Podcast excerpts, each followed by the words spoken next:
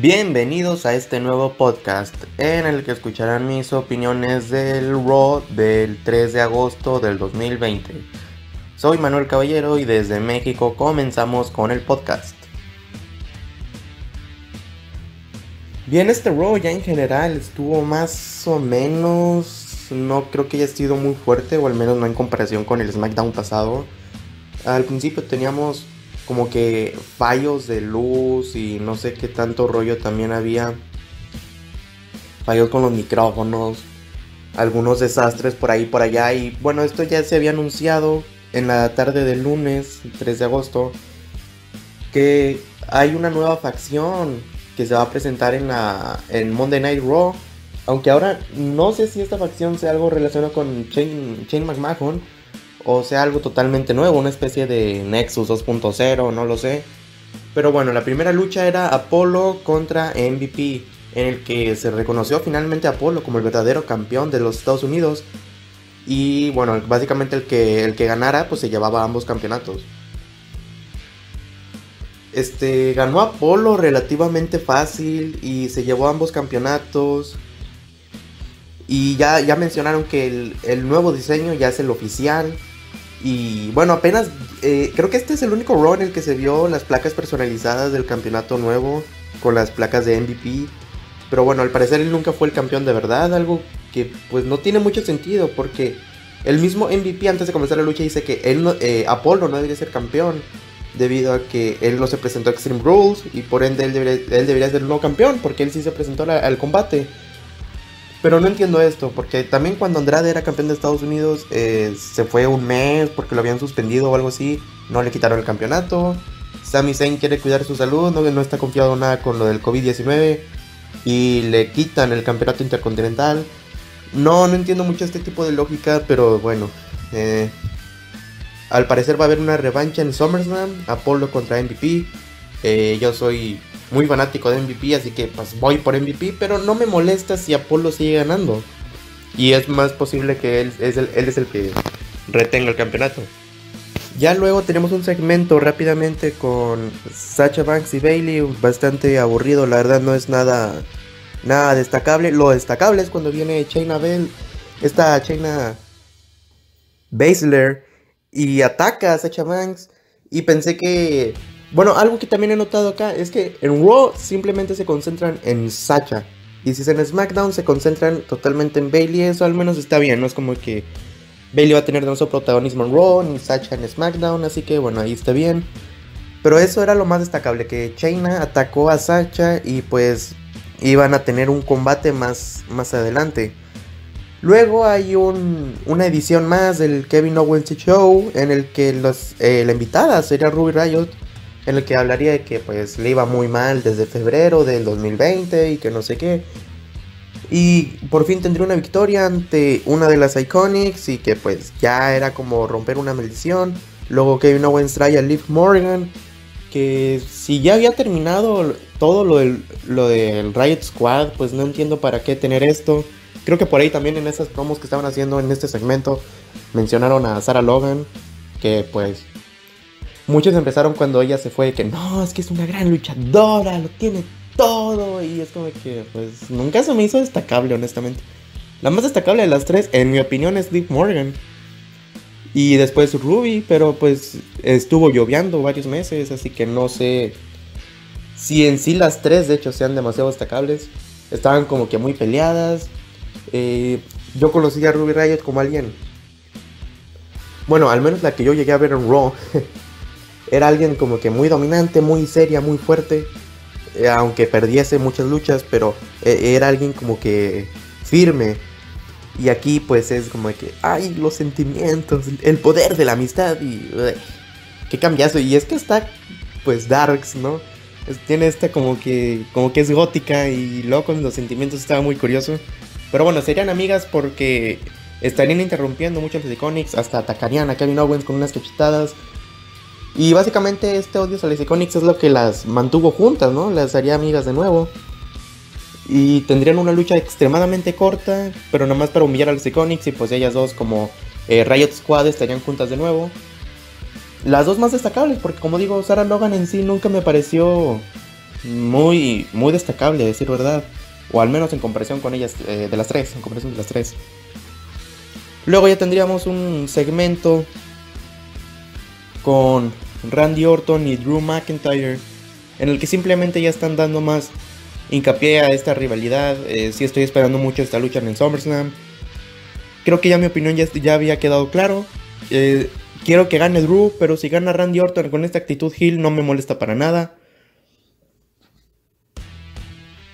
Creo que queda bastante bien, aunque eso sí, no le hace falta ganar otro campeonato a Randy Orton a estas alturas. ¿Cuántas veces es campeón? 13, 14 veces campeón mundial.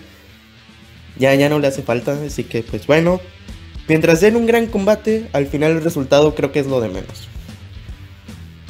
Luego también ya se metería ahí Ric Flair porque estuvo ahí también junto con Randy.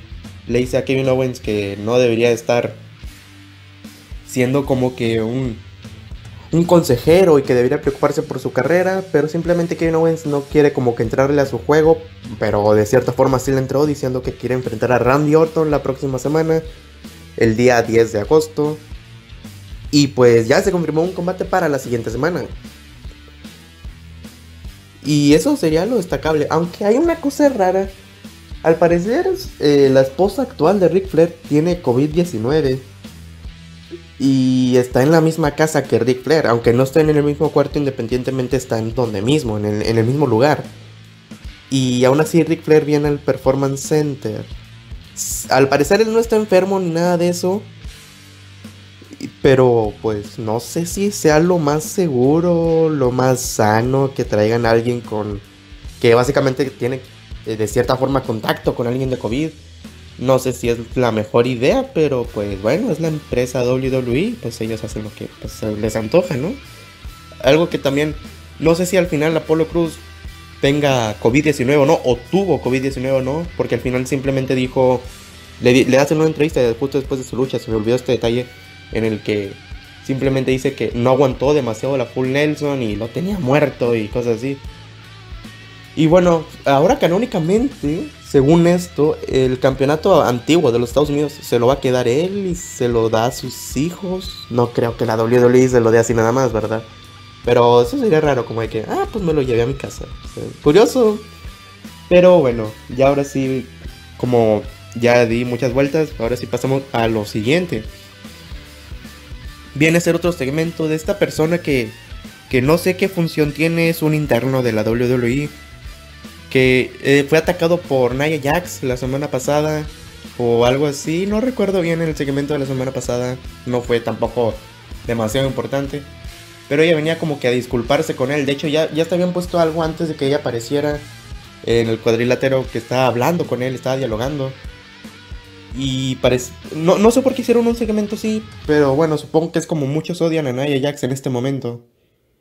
Eh, como que querían hacer esto, como que miren, miren, nosotros también, vete, vete. No sé si fue necesario. Al final, nada más Nia Jax se pone a atacar como loca a este interno y este como que tiene la autoridad para suspenderla por tiempo indefinido y sin pago. No sé si esto quiere hacer una historia, no, no tengo idea de qué van a hacer. Bastante, bastante irrelevante a decir verdad. Ahora sí llegaríamos con la lucha de Shayna Baszler contra Sacha Banks. Eh, estaba curioso porque por un momento dominaba Shayna, por otro Sacha. Es raro ver cómo por un momento puedes pensar que hasta China se veía un poquito débil porque como que no aguantaba mucho los grandes ataques de Zeche Banks. Pero bueno, viene lo peor de todo este combate y quizás lo peor incluso de toda la noche. Y es que Asuka ataca a Bailey. Tomen en cuenta que Bailey no está en el combate. Asuka tampoco está en el combate. Asuka va a atacar a Bailey y descalifican la lucha. Fue horrendo cuando lo vi. No tenías ningún sentido. No sé qué rayos pasó. No sé cuál es el objetivo. Y pues nada. Eh, al final nada más has cada una promo y como que también estaba ahí Chaina diciendo como que es que yo quiero que tú ganes el campeonato y yo me quiero enfrentar a ti. Fue un sinsentido, no entiendo cómo descalifican una lucha si eran dos luchadoras que no tenían nada que ver con el encuentro. O sea, no están comprometidas con el combate, no entiendo por qué, por qué hay una descalificación. Fue una, Fue una estupidez, a decir verdad. Y bueno, básicamente ya hay otro combate confirmado para la siguiente semana en el que lo, bueno, lo propuso Sacha Banks. Que si uh, Asuka vence a Bailey en la siguiente semana, ahora, bueno, ahora te contradice todo lo que yo dije que la atención de la campeona Raw está en Raw y la de SmackDown en SmackDown. Bueno, aquí ya se rompió todo eso porque si este, Bailey va a luchar la siguiente semana en contra de Asuka y si Asuka es ganadora, Sacha le da una oportunidad a Asuka por el campeonato femenino Raw en SummerSlam. Bueno, algo que ya estaba pasando incluso antes, creo que antes del segmento o después del segmento de Nia Jax, ya fue este mensaje de Shane McMahon porque ya estaban anunciando que iba a regresar a esta edición de Raw y era de que va a anunciar este nuevo, no sé si va a ser un segmento de ahí mismo de Raw, no sé si lo pasaron al terminar, no creo. Pero ahora se llama Raw Underground y hay una especie de luchas tipo artes marciales mixtas, MMA. No sé qué es la idea con esto. Incluso hasta tenían mujerzuelas ahí. No sé cuál es el plan, si quieren hacerlo algo como más adulto o qué, pero bueno, no, es un sinsentido total, no, no entendí muy bien esto. También estaban los de esta facción, que no sé si tengan eh, relación esto de Shane McMahon, que estaban eh, tiraron una caja y eso era muy sospechoso porque esa caja tenía metal, fierro viejo, no sé. También tenían eh, que incluso hasta le prendieron fuego o algo así a un generador y por eso tenían fallas con la luz o algo así. Eh, no sé, como digo, puede ser una especie de Nexus 2.0, pero no sé, se veían como... Se, estaban disfrazados de los ninjas, ¿no? como los niños de Akira Tosawa. Y hablando de Akira Tosawa, es el nuevo campeón 24-7. Y esto porque Arthur le había robado el campeonato a Shelton Benjamin. Cuando estaba esta caja tirada de fierro viejo, o de lo que sea que haya sido eso, Shelton Benjamin está ahí como que es que me robaron el campeonato 24-7. Y al final lo tendría Arthur, estaba siendo perseguido por los niños de Akira Tosawa y sería una lucha extremadamente corta.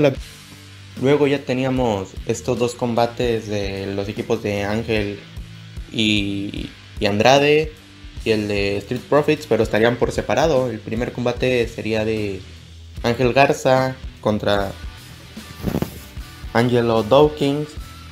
como que quisieron poner a Ángel contra Ángel y bueno, este, como buen regio que soy, pues mi apoyo va directamente hacia Ángel Garza y por supuesto él debía ganar el combate. Ya se veía algo extraño Montesford ahí en ringside, en donde estaba como que como que estuvo mareado o algo así al agitar las cuerdas como Batista. Pero no hubo nada más destacable, la lucha estuvo regular, no diría que fue algo grandioso, tampoco me pareció una basura, pero estuvo bien.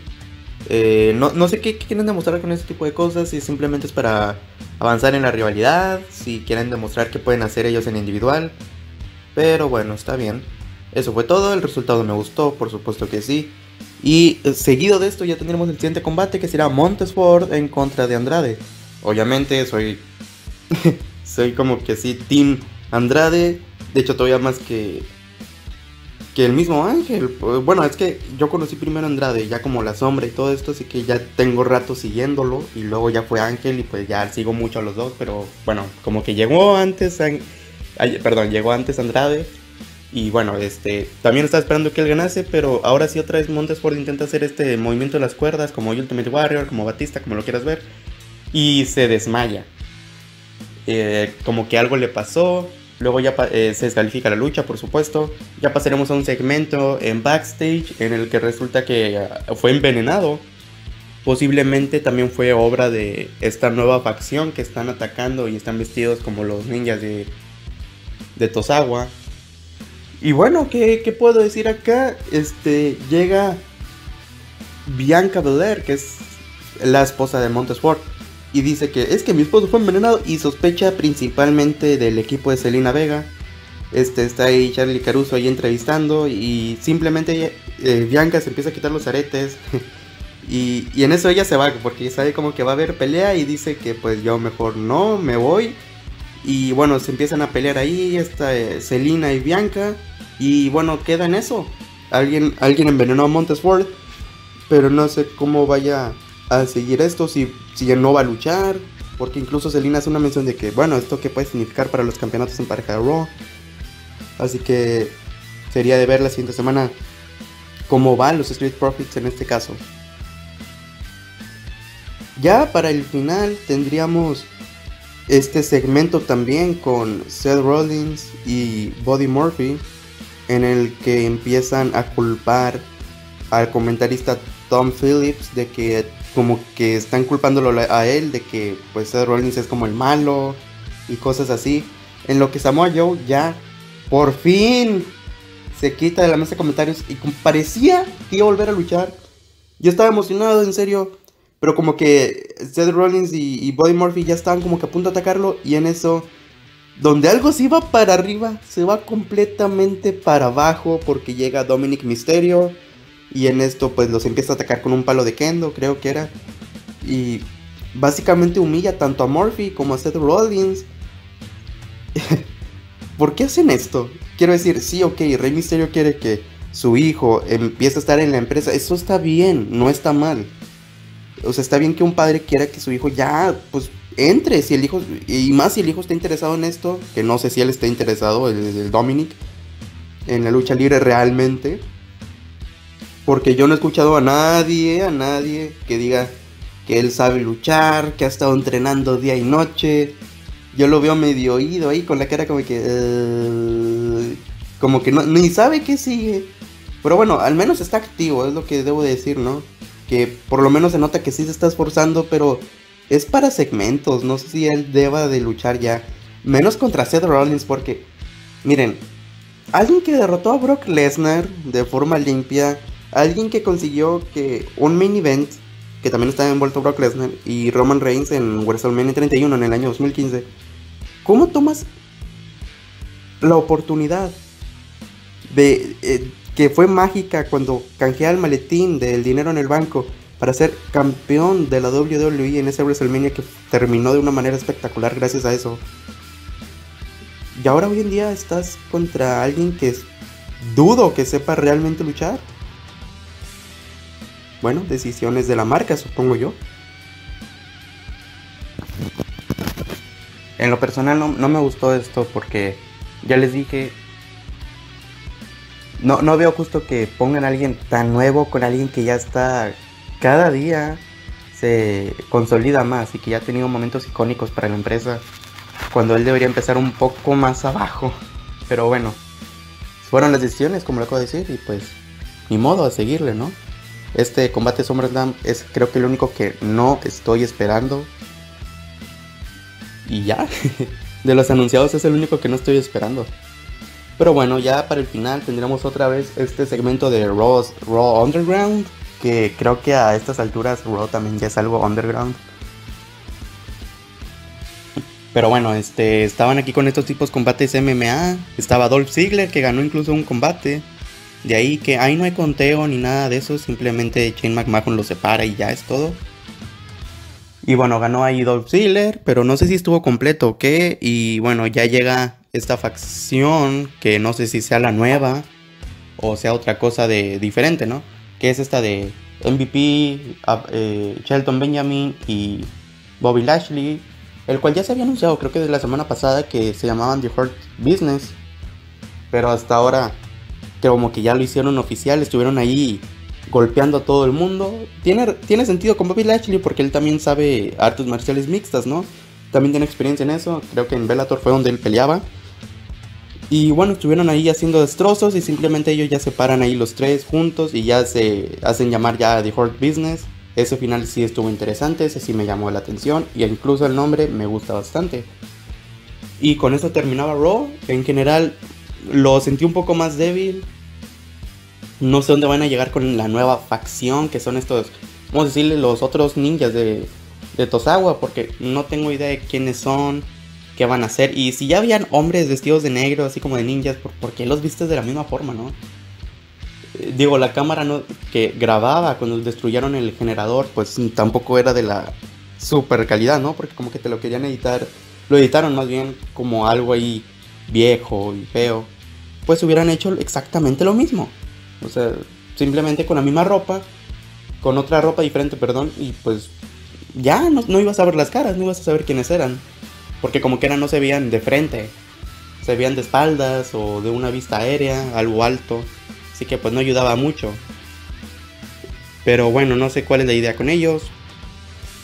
No sé si esto de Raw Underground van a ser simplemente uno que otro segmento por ahí. O no sé si se va a oficializar y va a ser como algo después de Raw. No tengo idea. No se está viendo muy fuerte. Ya, ya han tenido ideas así, no se han visto muy interesantes. Y quedan como para que alguien le haga un video en YouTube ya muchos años después diciendo qué pasó porque nadie recuerda eso.